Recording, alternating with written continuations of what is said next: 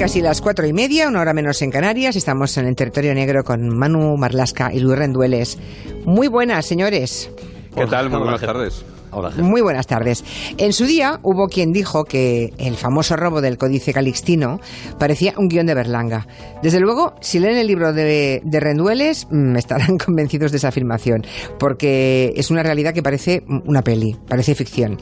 Y así, con todos esos tintes de extravagancia, de costumbrismo, con los ingredientes de la mejor novela negra y con la prosa fina que él gasta, pues Luis Rendueles ha narrado en este libro el, el robo del Códice Calixtino eh, con un título que luego contaremos porque se llama así, aunque lo dijo ya hace algunos días, Los ratones de Dios se llama.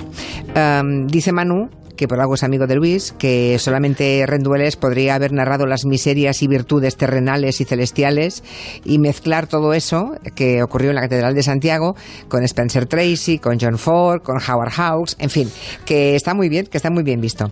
Eh, lo publica la editorial al revés, es la misma, ¿no? Manu, que publicó Tu cazaría al monstruo, la misma, ¿no? Por ti, la misma colección y la misma editorial, sí. Os han pillado los dos y no sueltan, no me extraña.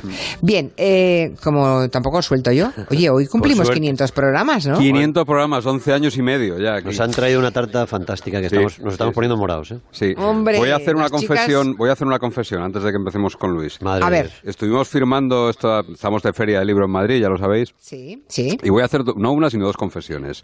Eh, yo he estado tres días firmando allí. Pues un 75-80% de la gente que venía a que firmase el libro eran además oyentes de Julián La Onda y de Territorio Negro. Es más, el último fin de semana que estuve firmando, vino la que yo creo que es la oyente de Territorio Negro más joven, una niña que se llama Claudia, que tiene nueve años y que no había nacido cuando empezó Territorio Negro. Y sus padres me pidieron expresamente que le firmase el libro porque no se perdía un martes Territorio Negro.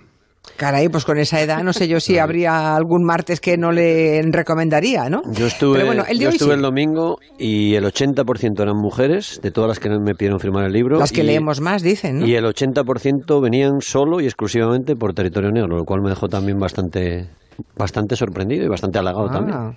Bueno, o sea que bueno. Ah.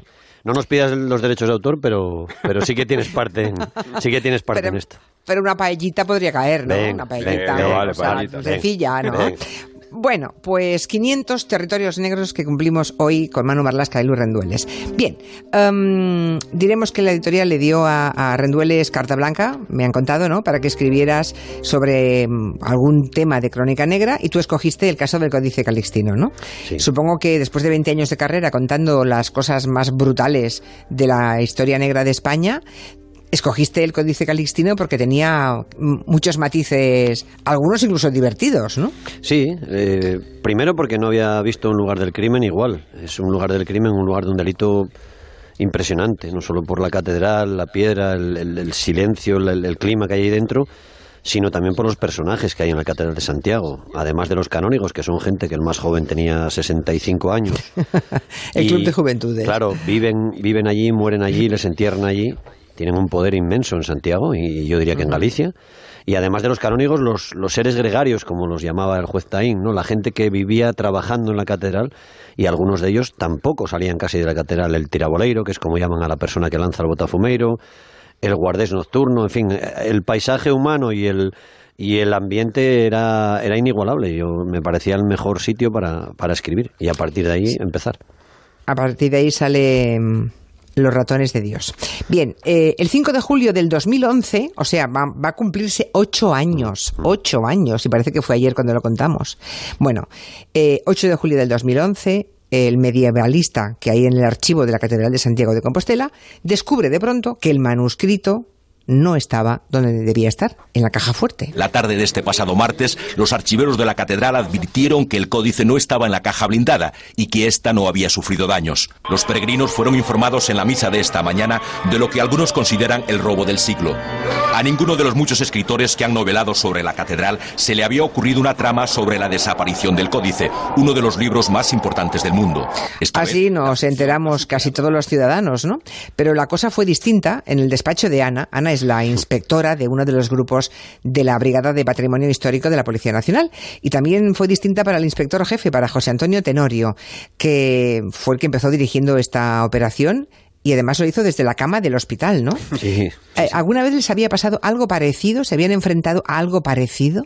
se enfrentaron a muchos ladrones de obras de arte, incluso ladrones imaginativos. Eh, ellos luego recuperarían los cuadros de Francis Bacon en Madrid pero nunca lo que te decía, ese, ese escenario del crimen, esos personajes, ellos decían, eh, Antonio Tenorio me decía, que a veces cruzar la puerta de la catedral era entrar en otro tiempo y en otro país, ¿no? Parecía que era la Edad Media. Ellos decían que la catedral tenía ojos, ¿no? Que se sentían eh, observados cuando entraban. Y no, nunca, nunca, nunca han hecho nada parecido. Eh, Tenorio está ya jubilado, nos estará escuchando desde Asturias, espero, a pesar de que tiene. Un abrazo desde aquí, que sepa, ya tendrá tu libro, que, vamos, sí, claro que, tienes palabras muy cariñosas en las dedicatorias del libro. que sin, él, sin él no hubiese podido. Y Ana, que no me deja llamarla por su nombre, sigue trabajando en patrimonio histórico. Son dos policías muy distintos. Tenorio era un policía, un hombre de acción. Sí, ah. Manuel conoce a los dos. Y Ana es más cerebral, más, más eh, técnica más, no sé si más moderna, no sé si Tenorio se enfadará, más de otro estilo, ¿no? Y, los dos hicieron un equipo muy... Ana fue la encargada de tratar con los canónigos y de tratar también con el electricista, a ver si de alguna manera se aparecía. Pues, el caso es que después de un libro y de todas las investigaciones que ha hecho, pues Rendueles ahora es un auténtico experto en el códice calixtino.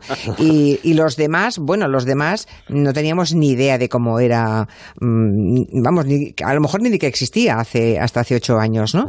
Recuérdanos cómo era, cómo es de tamaño, qué tipo de medidas de seguridad tenía, no sé. Y bueno, y ahora que ha vuelto, ¿dónde lo tienen? Sí, sí, sigue en la caja fuerte del archivo de la caja Fuerte era, lo cuidaban como un bebé, con una humedad que no podía bajar del 53% ni subir del 65%, con una temperatura que siempre estaba entre 13 y 21 grados. El problema es que el DEAM, pues digamos que abría un poco la mano y consentía que eso estuviera sin la llave de la caja fuerte puesta, sin que entrara gente a verlo, en fin. Es un manuscrito del siglo XII, chiquitín, de 30 por 22 centímetros. Los cálculos más modestos dicen que vale 7 millones de euros, hay personas que lo valoran 90 millones de euros. Eh, se supone que lo hizo un papa, Calisto II, pero realmente parece que todo fue un poco operación de marketing, porque lo de esto del marketing, el relato no es cosa de ahora, para convertir a Santiago en una especie de segundo Vaticano. Y se hizo con, con piel de oveja, a las ovejas se les arrancaba la pelo a pelo, y luego se pulía con piedra pómez para que se conserve ese papel de forma flexible y así ha llegado desde el siglo XII hasta ahora. ¿no? Anda, no sabía eso del pelo a pelo, qué interesante. Bueno, las primeras hipótesis cuando mm, desaparece el códice calixtino y las primeras líneas de investigación de la policía, ¿cuáles fueron? Lo primero que hacen es preguntar por un tipo que se llama Ziska, que le llamaban Usain Bolt, que era el mejor ladrón de... Usain Bolt, sí. mucho o qué? No, eran capaces de cogerlo y se llevó sesenta y tantos mapas de bibliotecas de toda España, incluso del monasterio del Escorial, se llevó una cartografía de Ptolomeo. Y era un tipo húngaro que estaba pasaba por España esquilmando bibliotecas porque era un artista, se sacaba las, las ballenitas, estas cuñas que hay en las camisas de, cuello duro. Para que los cuellos no se doblen. Se sacaba, se sacaba esas ballenitas y las usaba como cuchillas para arrancar las hojas y así pasaban los detectores de metales. Pero el día del robo del códice, eh, Usain Bolt estaba en Torremolinos, en la, en la playa.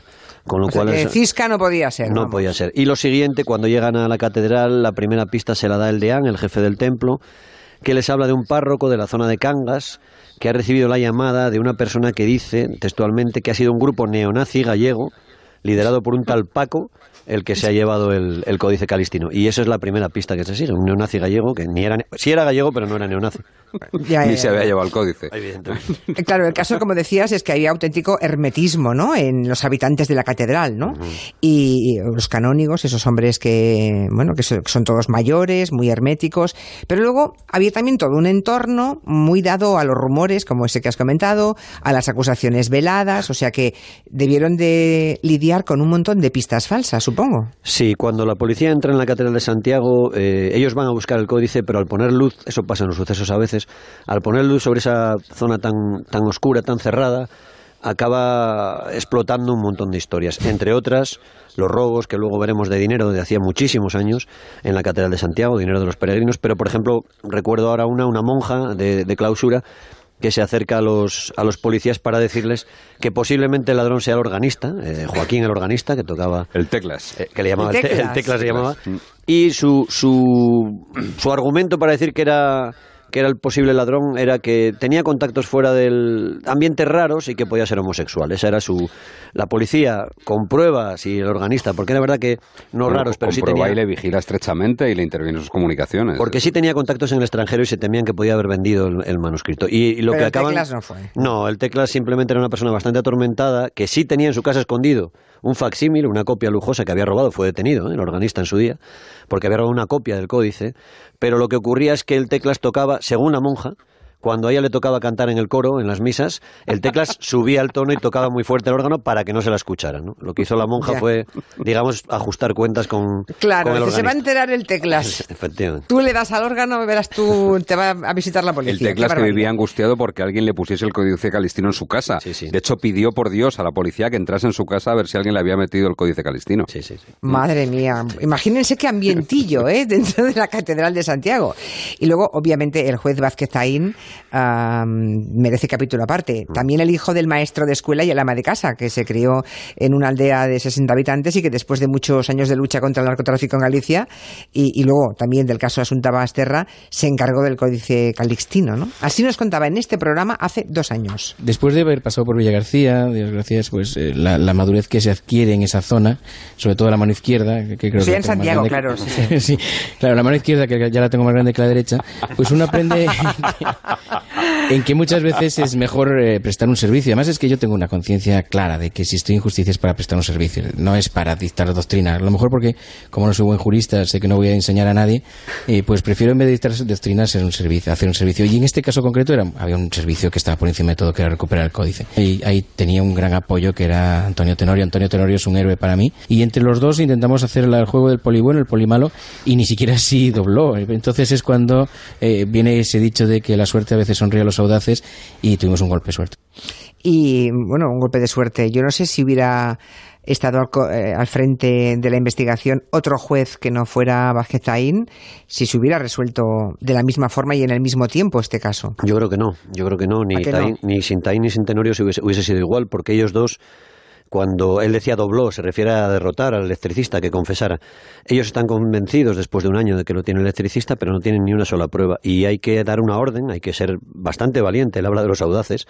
Hubo que ser bastante valiente para firmar una entrada de registro en casa del, del electricista porque se podía haber hecho el ridículo. Y de hecho el fiscal se retira y no firma esa orden. La firma el juez y el inspector Tenorio solamente. Y hay una doble audacia además porque eh, Antonio Tenorio, que es un policía veterano y no solo policía de, de patrimonio, sino que ha estado en otros palos, sabe que tiene que jugar al límite de la ley y lo que hace es apretar, algo muy habitual, apretar al entorno y apretar al hijo del electricista, incluso a la novia del hijo del electricista, porque sabe que alguien va a flojear y efectivamente así es como se recupera. Estáis haciendo spoiler, ¿eh? Yo que voy siguiendo aquí. Manuel que me boicotea. Sí, voy siguiendo paso a paso, ya todo el mundo sabe que era el electricista. Porque, claro, con el tiempo nos, nos vamos olvidando, ¿no? De cómo acaban las historias. Mm, el título de Los ratones de Dios, decíamos antes que, que lo debes mm, a lo que dijo una vez el deán de la catedral, José María Díaz. Sí. Una frase que, bueno, no sé si es más o menos literal, pero que me parece Sí, sí. genial. Así me la trasladó. Eh, la- hay un momento en que la investigación de la policía va descubriendo que en la catedral se roba de todo desde hace muchos años. Había una- un empleado que se robaba las bandejas de oro, las vendía y las, las devolvía por otras doradas. Había robos de un contable, se llevó 5 millones de pesetas.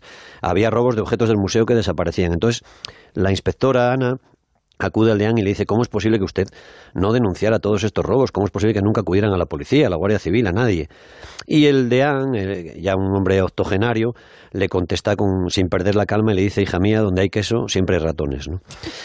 Y bueno, de ahí viene el, el asunto de los ratones bandeja de- llevarse una, una bandeja de oro y devolver una bandejita de oro, Varias, varias, varias. Y cuando está la policía en Santiago, hay un, están vigilando entonces al Teclas, al organista, y hay una aparición en un templo, en una, en una, una capilla muy cercana, de una persona que entra de noche y devuelve un cofre de plata. Porque está asustado pensando que le van a detener y deja el cofre de plata al lado del, del confesionario. ¿no? ¿Y ¿Le ha pasado algo a ese o no? No, ¿Esa no, no, no, no, no, no. No, no. Dejaron, la policía dejó que dejara el cofre. Eso es. Vale. En fin, que la catedral, a partir del Códice Calixtino, el robo y todo el escándalo, ya ha pasado a ser gestionada por un civil, ¿verdad? Claro, esa persona que de pronto se pone al frente de las cuentas es el primero en muchos años que todo el dinero que ingresa, que llega en forma de donativos y demás, de peregrinos y demás, todo el dinero lo ingresa. Claro, cuando hacen la comparación entre lo que llega ese año y lo que llegó en los años anteriores, es cuando se descubre el agujerazo enorme que durante años y años y años se había estado perpetrando. Para que se hagan una, una idea los oyentes, ¿de cuánta pasta estamos hablando? Es decir, Eh, la ¿Cuánto dinero, ¿Cuánto dinero distraían cada año? La Junta de Galicia le arrebata el control a los sacerdotes del, del templo a partir de 2014. En 2013, que es el último año que, como tú decías, de control, digamos, de los canónigos durante siglos, eh, declaran que los, los peregrinos dejaron en el templo 570.000 euros. En el año siguiente, con el ejecutivo nombrado por la Junta, eh, una persona, pues eso, un ejecutivo, un gerente, Sí, sí. los donativos suben a 1.030.000 euros. Dios Eh, mío. Es el doble en un año. Si descontamos, porque es verdad que hay personas que me han pedido que descontemos, si descontamos el posible efecto farruquito, el efecto del morbo, de la gente atraída por el tema del códice calistino y de devolverlo, al menos los cálculos más prudentes hablan de que uno de cada, de cada cuatro euros se estuvieron distrayendo, digamos, los ratones se llevaban uno de cada cuatro euros. El electricista lo cuenta en una carta que, que publicó en el libro, donde dice que había carreras, él lo dice así, por colocarse a la derecha del altar, cerca de las cenizas del apóstol, porque ahí los peregrinos eran más generosos. Entonces él dice que varios empleados del templo se colocaban a la derecha para, en cuanto los peregrinos se fueran, asaltar el cepillo de esa, de esa parte del templo. ¿no?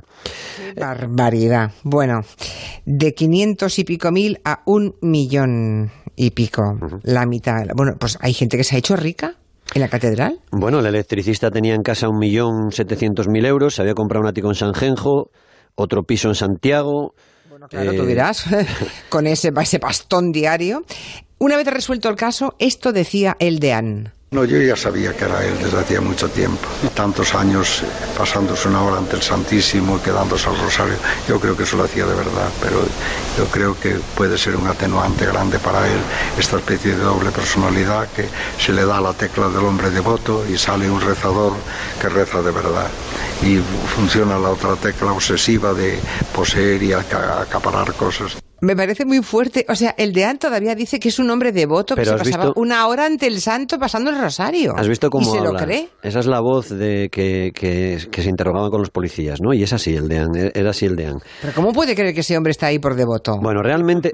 ¿Cómo va a robar un devoto todos los días? Vamos a ver. En, en el libro cuenta un capítulo, el electricista eh, había sido casi pupilo del deán durante muchos años, su protegido por la catedral.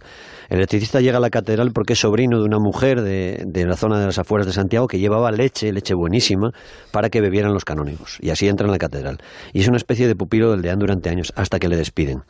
Él responsabiliza al deán del despido y no le perdona, y por eso va a acabar robando el códice. Pero la relación entre los dos es muy especial, es muy especial y, El códice y toda la pasta Y muy que y muy los particular. apartamentos en San Xenxo, claro. Y el- el- el- eh, hay un momento en que el electricista le pide a la mujer policía que le organice un encuentro con el deán, privado.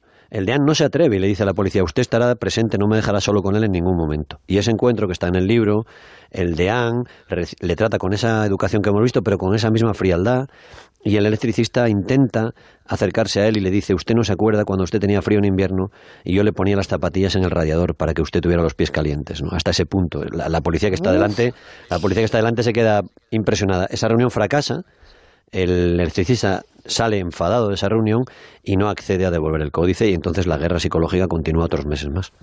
Oye, por cierto, este deán que acabamos de escuchar no es el que luego apartaron de la iglesia Sí, el año por, pasado... por practi- por practicar Sí. tocamientos a un joven cuando era menor de edad. El año pasado hay un episodio que contaron los compañeros de la Voz de Galicia, diciembre de 2018, que hay un chico que dice que el deán le, le, le hizo tocamientos cerca de la catedral y entonces el, con la política, digamos, nueva del Vaticano, el deán, que tenía 85 años creo, es apartado, ya había sido destituido por el escándalo del códice, pero es apartado de la catedral y creo que está en una casa parroquial, en, creo que es en Mondoñedo, digamos que aislado del, del Ya, ya, ya, ruido ya. y del... Ya, ya, ya. En fin, en el libro de Rendueles van ustedes a ver eh, no solamente un relato pormenorizado de toda esta historia tan apasionante, sino imágenes que no hemos visto antes. Hay planos de la catedral que, que hicieron, que se hizo por parte de la policía y fotografías de esa caja fuerte donde el electricista guardaba eh, el dinero del garaje, de los cuadernos manuscritos donde iba anotando sus robos, o sea, él iba poniendo de su puño y letra Sí, la pasta que distraía del cepillo. Son ¿no? unos cuadernos de, de anillas, de escolar, de un, de un chaval, de, de los que usan los chavales. Y ahí cada año, con un- muy Tenía metódico... miedo que le robasen en su casa, digo yo, y por eso lo apuntaba. No ponía robé, ponía saqué. Él nunca, nunca ponía robé, ponía saqué. Saqué 3.000 euros. En un día llegó a sacar, creo que su récord fueron 37.800 euros en un día. Cuando la policía le pregunta al administrador, al sacerdote que administra la catedral, cómo es posible que se lleven 37.800 euros y no se den cuenta, el sacerdote dice que hay, hay, hay días que hay más de 50.000 euros, que es muy difícil saber lo que hay. ¿no? Bueno, Madre mía. Es que lo que me hace pensar el libro y todo esto es que no habrá sido solo el electricista, que es que esto durante tantos años, a saber la pasta que han sacado de ahí de los pobres peregrinos, ¿no? Bueno, hay un. Cuando la policía empieza a investigar, hace una lista de 13 personas, que yo les llamo los 13 negritos del, del templo, y en esas personas, por ejemplo, una de ellas, un trabajador, eh, tenía 300.000 euros en una cuenta. Era un trabajador de la catedral. Él decía que lo había ahorrado durante años. Hay varias personas más, empleadas del templo, que son investigadas No ha por podido cantidades- demostrarse lo contrario, No, ¿no? no. Claro, o sea, Además, que el juez- 300 Hay, El juez Tain... Dime, dime. hay gente hasta con cuentas fuera, en el Sí, extranjero. El juez Tain lo que, lo que hace es trasladar todas esas, porque el juez Tain tenía que recuperar el códice y él traslada todas esas otras denuncias, incluidas denuncias de abusos sexuales a los, a los seminaristas, que también están denunciadas, él traslada todo a la audiencia de La Coruña. Y la audiencia de La Coruña decide que no hay pruebas suficientes para abrir una investigación y digamos que se queda solo con el tema del códice calistino. Eso sí, reconoce la, lo que llaman clamorosa desidia de la Iglesia para custodiar el dinero de los, de los Hombre, por favor. Es que eso es que nadaban en, abundancia la iglesia. Es decir, que si había días que había 50.000 euros y no podían, ni nadie lo contaba, es que no les hace ninguna falta el dinero, ni, ni mire que hay formas de usar por parte de la iglesia esa cantidad de dinero. ¿eh? Sí. dado por los feligreses, peregrinos y demás, ¿no? Ingentes cantidades de dinero.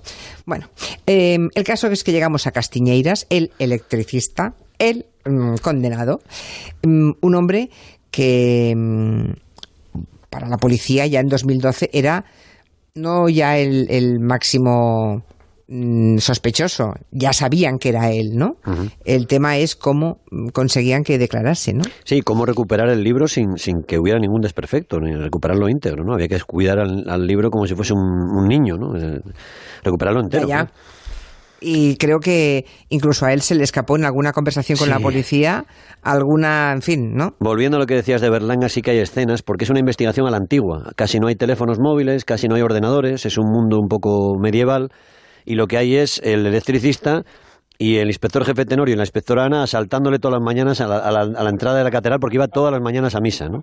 Entonces es una investigación artesanal y hay un momento en que le dicen eh, tú eres un experto, Manolo, eres el que más sabe de la vida de la catedral, ¿tú crees que habrán quemado el libro, que lo habrán roto? Y él dice, no, hombre, no, no lo quemé, perdona, lo quemaron.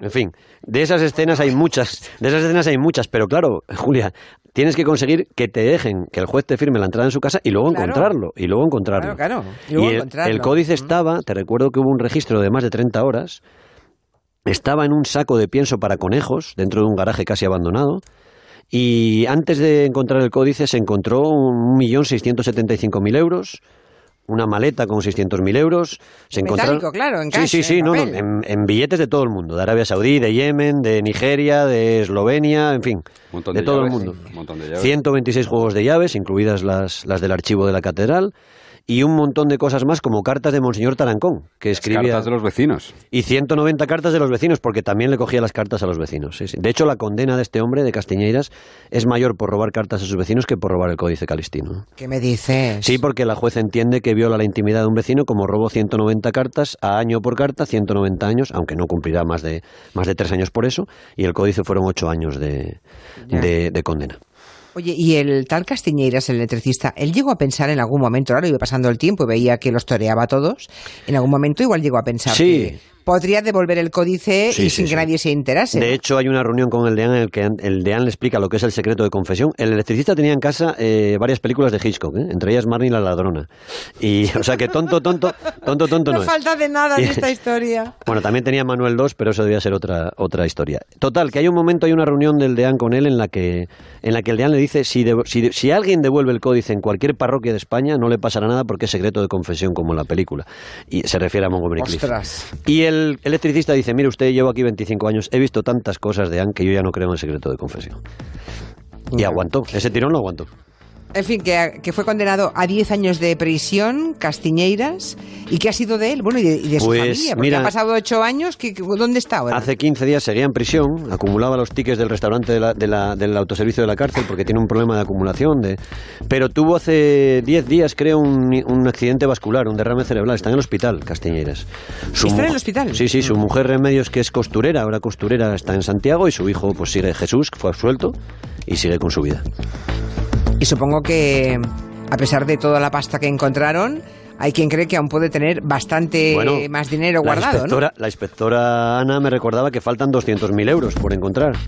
¿no? 200.000. Veremos, veremos. Ya.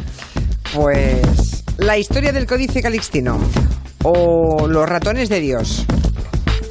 El último libro de Luis Rendueles, una historia apasionante con nueva documentación que les va a encantar. Pues hasta la semana que viene, que haremos el 501. 501. 501 ya, sí, señora. Muy bien. Manu y Luis, besos. Gracias. Hasta la Hasta semana luego. que viene. Hasta luego.